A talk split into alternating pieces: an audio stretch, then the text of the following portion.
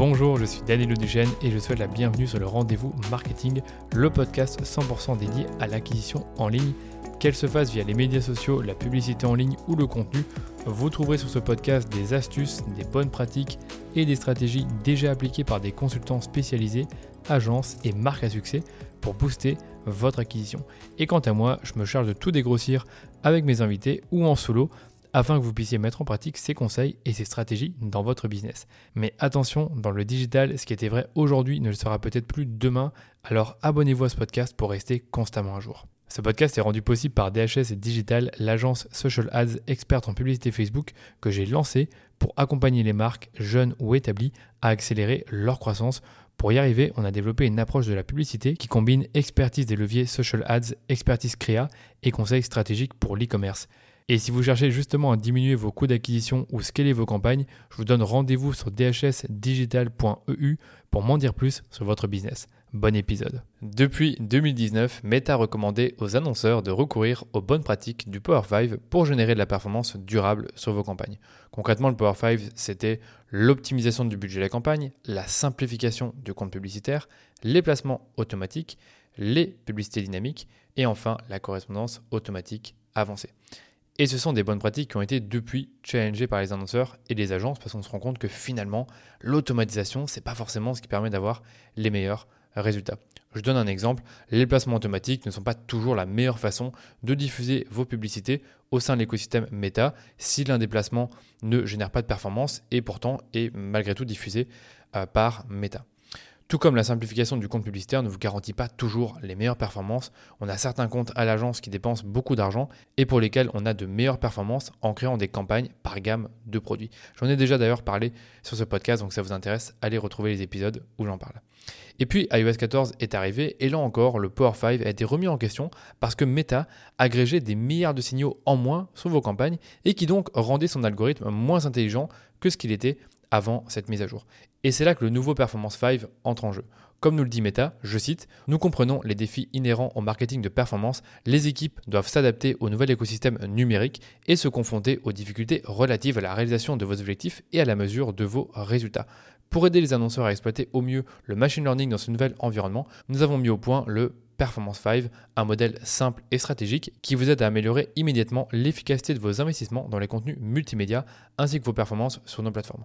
Donc moi ce que j'en retiens c'est que c'est la réponse de Meta aux problèmes qu'ils ont, qu'ils eu avec iOS 14 et la mesure des résultats qui en est impacté, mais également en fait que le Power 5 finalement c'était pas si stratégique que ça, c'était juste des tactiques d'automatisation et de simplification, alors que là on va vraiment parler stratégie, notamment stratégie créative. Et donc je vous propose maintenant de découvrir ces 5 nouvelles bonnes pratiques pour obtenir les meilleures performances possibles sur vos campagnes Facebook et Instagram Ads. Alors c'est parti, on commence par la première bonne pratique du Meta Performance 5 et celle-ci vous est très familière puisqu'il s'agit de la simplification du compte publicitaire qui existait déjà euh, dans le Power 5. Donc le but de la simplification du compte publicitaire, c'est de réduire la complexité de votre compte en ayant moins de campagnes, moins d'audience et moins de publicité. Je vais vous donner un exemple concret. pour nos comptes de taille moyenne, on a généralement entre 3 et 5 campagnes. On a une campagne d'acquisition, une campagne de remarketing en milieu de funnel, une campagne de retargeting en bas de funnel, donc généralement c'est une campagne dynamique, une campagne de rétention et enfin une cinquième campagne de testing pour tester des créas. C'est une campagne qui n'est pas indispensable mais qui est utile pour faire du testing. Pourquoi c'est important de simplifier votre compte publicitaire? Parce qu'en ayant moins de campagnes et moins d'ensemble de publicités, vous réduisez le temps que vous passez en apprentissage parce que l'apprentissage se fait au niveau de l'ensemble de publicités. Donc si je reprends les termes de Meta dans son, dans son annonce sur le Performance 5, donc ils nous disent durant la phase d'apprentissage, les performances ne sont pas encore tout à fait stables et les ensembles de publicités présentent généralement des CPA plus élevés. De manière générale, vous ne devez pas dépenser plus de 20% de votre budget dans la phase d'apprentissage, car cela générerait de moins bonnes performances et des coûts plus élevés. Donc mon avis là-dessus, c'est que la phase d'apprentissage, en effet, c'est important pour optimiser vos CPA et avoir les meilleures performances possibles, mais vous ne devez pas vous focaliser uniquement là-dessus parce que de toute façon, cette phase, elle se réinitialise dès que vous faites des changements importants mais nécessaires avant campagne.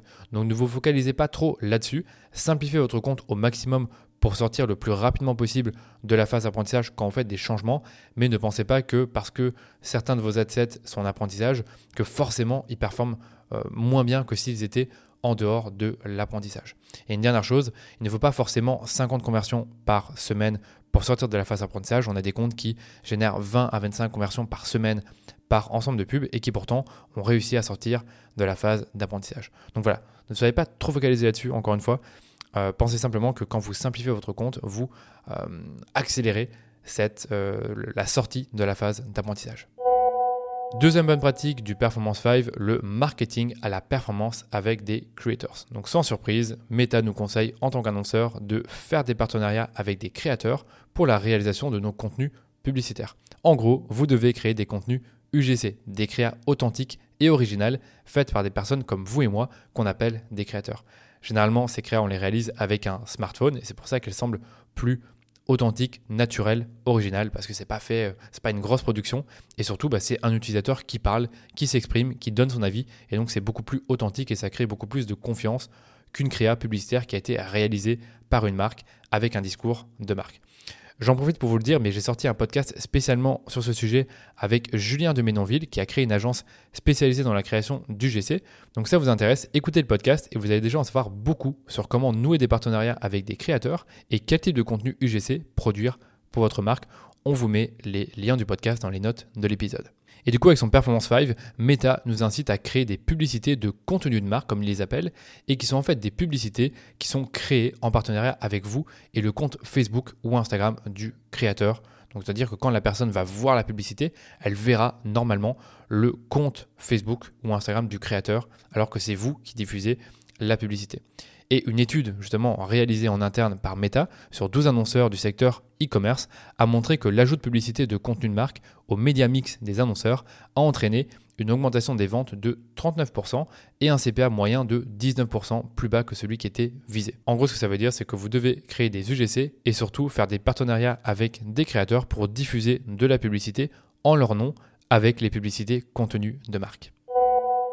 Petite parenthèse sur le podcast en cours, je m'adresse aux entreprises et aux e-commerçants qui font la publicité Facebook et investissent plusieurs milliers d'euros par mois sur la plateforme.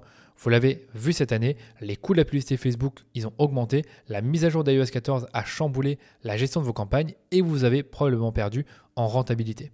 On a eu le même problème pour nos clients à l'agence et on a fini par trouver des solutions qui ont permis de récupérer des ROS parfois supérieurs à ceux que l'on observait en 2021. Pour savoir si elles sont applicables pour votre business, je vous invite à prendre rendez-vous avec moi pour un audit gratuit en passant par le lien suivant dhsdigital.eu/audit. Dans cet audit, on analyse minutieusement votre compte publicitaire sur base de 5 critères afin de déceler des opportunités de croissance sur vos campagnes. Encore une fois, rendez-vous sur dhsdigital.eu/audit pour me parler de votre projet. Retour à l'épisode en cours. Troisième bonne pratique du Performance 5, et là encore ce n'est pas une surprise, c'est la diversification du contenu publicitaire. Donc ce que Facebook veut vous dire avec cette troisième bonne pratique, c'est que vous devez tester différents types de contenus créatifs. Admettons que vous diffusez des images, vous pourriez tester des images avant-après, des images de contenu de marque, des images où on voit des euh, reportages de la presse, des images où vous allez euh, montrer un problème et présenter une solution, des images de réassurance, des images où vous allez présenter des bénéfices avec des petites flèches autour de votre produit, comme vous avez déjà pu le voir. Donc il y a vraiment plein de formats possibles et imaginables. Il y en a encore d'autres que j'ai en tête. Le format nous VSE, c'est-à-dire que vous allez comparer votre produit à la concurrence. Le format de preuve sociale, vous allez avoir des témoignages et des avis dans vos créas. Le format mythe fondateur, vous allez avoir par exemple une vidéo où vous avez le, fondateur de la marque qui s'exprime sur sa vision, sur la mission de sa marque, sur euh, qu'est-ce qui l'a poussé à créer sa marque. Donc vraiment beaucoup beaucoup de formats différents. En gros, ce qu'il faut comprendre, c'est que vous ne devriez pas avoir dans votre compte publicitaire un ou deux types de contenus, mais en avoir une variété beaucoup plus importante, parce que comme vous touchez des audiences qui sont larges et qui ont des sensibilités différentes, eh bien vous devez leur parler avec des concepts différents, des concepts qui vont parler à certaines personnes, mais pas forcément à d'autres. Je donne des exemples très simples, c'est que par exemple, pour, euh, vous en, tant qu'utilisateur, vous pourriez être très sensible à des publicités d'avis, de témoignages du GC, tandis que d'autres personnes sont peut-être plus sensibles à des, publicités vidéo où ils vont voir le fondateur parler, où ils vont voir le produit en action. Donc tout dépend vraiment, encore une fois, de vos sensibilités en tant qu'utilisateur. Et c'est justement l'un des secrets pour scaler sur Facebook, c'est avoir une variété importante de contenu créatif à toutes les phases du funnel et qui permettent de toucher un éventail large de clients potentiels. Pour reprendre les termes de Meta, en 2021, les annonceurs qui ont appliqué cette stratégie de diversification des contenus ont pu bénéficier d'un un double avantage. Le premier, c'est des publicités à la performance 32% plus efficace et 9% de couverture incrémentale. À force de voir les mêmes publicités à longueur de journée, les internautes éprouvent une forme de lassitude. Et ça, c'est très bien dit, je trouve, de leur part, c'est que, en effet, on voit tellement de publicités à longueur de journée que clairement, il faut que les annonceurs diversifient leur, leur, format et leur type de contenu parce que ben, constamment montrer euh, une, image du produit, c'est plus ça qui fait vendre sur les réseaux sociaux parce qu'on a l'habitude de voir ce type de format. Donc il faut innover, il faut être original et il faut avoir une variété de formats dans notre compte publicitaire pour avoir non seulement de la performance, mais aussi toucher plus de personnes, comme l'a montré Meta avec son étude. Dernière chose, pour pallier à ce problème de fatigue publicitaire, Meta vous propose de jouer sur deux facteurs. Le premier, c'est faire varier le format, donc par exemple avoir des vidéos, des reels, des images, des carousels, des collections et même des stories dans votre compte, mais également de faire varier le concept de vos contenus. Donc il s'agit ici, comme ils le disent, d'intégrer de nouveaux messages et un ton différent dans votre mix publicitaire. Comme ils le disent, si vous essayez de toucher une audience spécifique, veillez à ce que le contenu de vos publicités fasse sens pour elle. Exemple très simple, admettons que je cherche à cibler des personnes intéressées par le télétravail, il serait intéressant que dans mon contenu, je parle de télétravail. Quatrième bonne pratique du Performance 5, encore une fois sans surprise, s'assurer d'avoir installé le Conversion API. Donc ça c'est une bonne pratique que l'on connaît si on est expérimenté sur Facebook, que l'on connaît depuis iOS 14, c'est d'avoir un tracking qui est amélioré avec l'installation du Conversions API. Alors qu'est-ce que c'est le Conversions API En quelques mots, c'est une technologie que Facebook a développée et qui permet de partager des événements web ou hors ligne et surtout des actions clients importantes pour vous comme des achats, des ajouts au panier directement depuis votre serveur vers votre business manager Facebook. Donc concrètement, plutôt que de passer via le navigateur avec le pixel Facebook, vous passez par votre serveur client pour envoyer la donnée Facebook. Et c'est là tous les avantages de l'API de conversion, c'est que vous allez réduire la perte de données clients importante en les envoyant directement à Facebook. Vous n'avez plus besoin de vous préoccuper des événements perdus à cause d'un plantage du navigateur ou d'un bloqueur de publicité puisque l'API de conversion n'utilise pas les cookies. Et ça vous permet également de contrôler les données qui sont partagées. Donc en définitive, vous avez un meilleur tracking, plus de données sur votre parcours client et des tailles d'audience plus élevé parce que ben, l'audience aussi, on peut la créer à partir de certains événements qui sont envoyés par le serveur, comme les ajouts au panier. Et enfin, Meta vous recommande d'être bien attentif au score de qualité de correspondance d'événements et de viser un score bon, voire très bon. Et pour cela, vos événements de conversion doivent avoir la meilleure correspondance possible entre ce qu'envoie le pixel Facebook et l'API de conversion. Un meilleur score de qualité de correspondance d'événements signifie que les événements ont plus de chances d'être associés à un compte méta, ce qui peut vous aider à booster vos conversions et à réduire votre coût par résultat. Et donc tout ça, vous le retrouvez dans le gestionnaire d'événements Facebook et vous allez pouvoir voir la qualité de correspondance des événements pour les achats, les ajouts au panier, les vues de contenu. Et s'il y a des soucis, bah, vous allez pouvoir les améliorer en vous aidant bah, de votre développeur. Et je termine par la dernière bonne pratique du Performance 5 qui se nomme la validation des résultats commerciaux. Ce que veut dire Meta avec cette dernière recommandation, c'est de vous assurer de mesurer vos résultats commerciaux, c'est-à-dire vos ventes, correctement et de les attribuer aux bons canaux.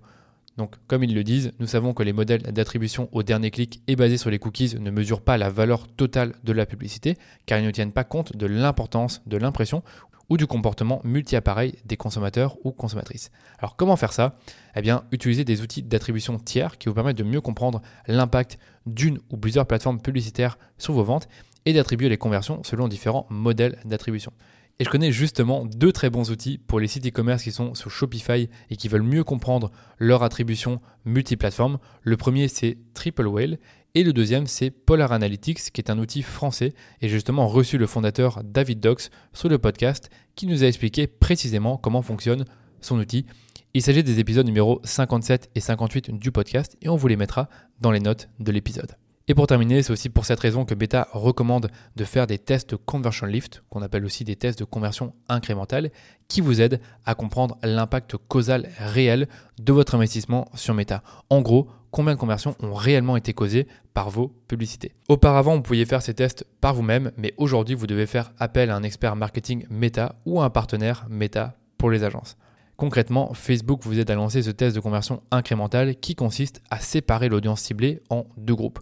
Le premier groupe voit vos publicités, le deuxième groupe ne les voit pas. La plateforme publicitaire de Meta mesure ensuite les conversions, donc les ventes au sein de ces deux groupes. Afin de voir si le groupe ayant reçu de la publicité a généré des conversions incrémentales par rapport au groupe qui n'en a pas reçu. Donc l'idée c'est de mesurer une incrémentalité dans les conversions en analysant le nombre de conversions qui a été généré pour chacun des groupes. Imaginez par exemple que le premier groupe qui voit la publicité, on a pu mesurer 14 conversions et le deuxième qui n'en a pas vu, on a pu mesurer 10 conversions. Eh bien ça veut dire qu'il y a eu 4 conversions incrémentales dues à la publicité. Voilà pour cet épisode consacré aux Performance 5 de Meta. J'espère que tout était clair. J'en profite également pour vous dire que si vous êtes dans une optique de diversifier les créas de vos campagnes Facebook et Instagram Ads ou même produire de l'UGC, notre studio créa peut vous aider dans la réalisation de ces publicités, même si on ne gère pas directement vos campagnes. Si vous voulez en discuter avec moi, contactez-moi directement sur LinkedIn et je me ferai un plaisir de vous expliquer comment on travaille et de vous montrer quelques-unes de nos réalisations. Merci de votre écoute et on se dit à très bientôt pour un nouvel épisode du Rendez-vous Marketing.